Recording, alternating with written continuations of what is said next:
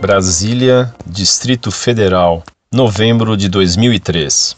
De tempos em tempos, toda vez que um crime, especialmente violento, choca a sociedade, a emoção domina o espírito das pessoas, fazendo ressurgir a discussão sobre a implantação da pena de morte no Brasil, como se a instituição da pena capital fosse uma fórmula mágica que acabaria do dia para a noite com os crimes de sangue. Todavia, antes de qualquer elucubração sobre o instituto da pena de morte, devemos deixar claro que não importa quais sejam os argumentos, se contra ou a favor, a discussão sempre será meramente acadêmica e desprovida de qualquer efeito ou utilidade prática diante do atual tratamento constitucional da matéria.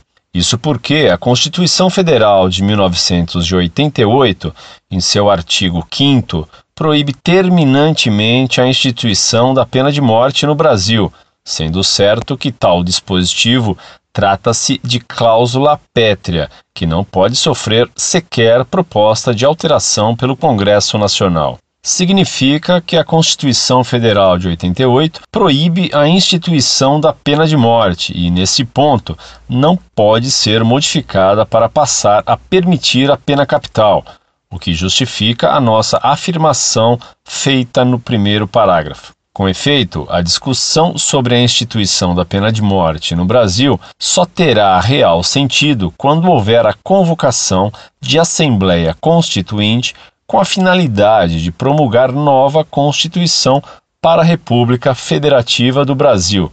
E sabemos que tal convocação só acontece após grave comoção social, como subversão da ordem jurídica vigente, revolução, golpe de Estado, motim, etc.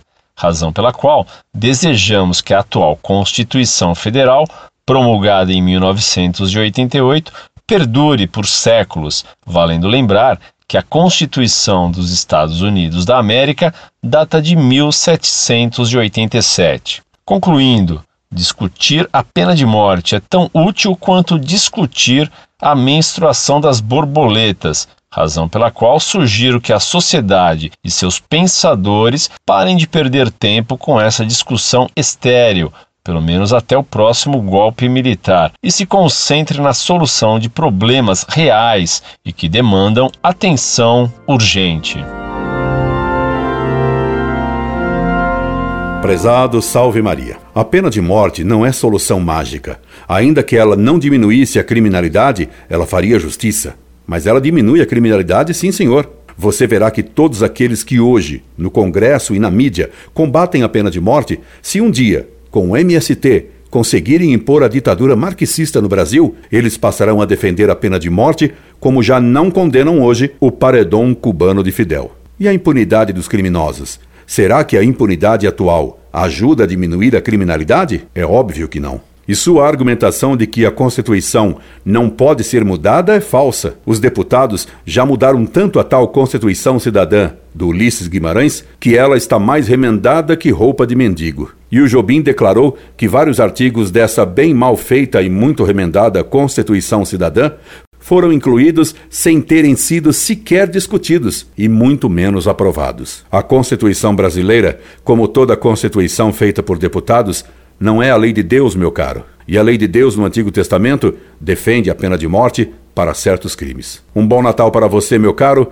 e que Deus Nosso Senhor lhe dê a graça de abandonar os erros do liberalismo, já que essa doutrina contrária à pena de morte é também heresia, portanto, pecado contra a fé. Incorde Jesus Semper, Orlando Fedeli.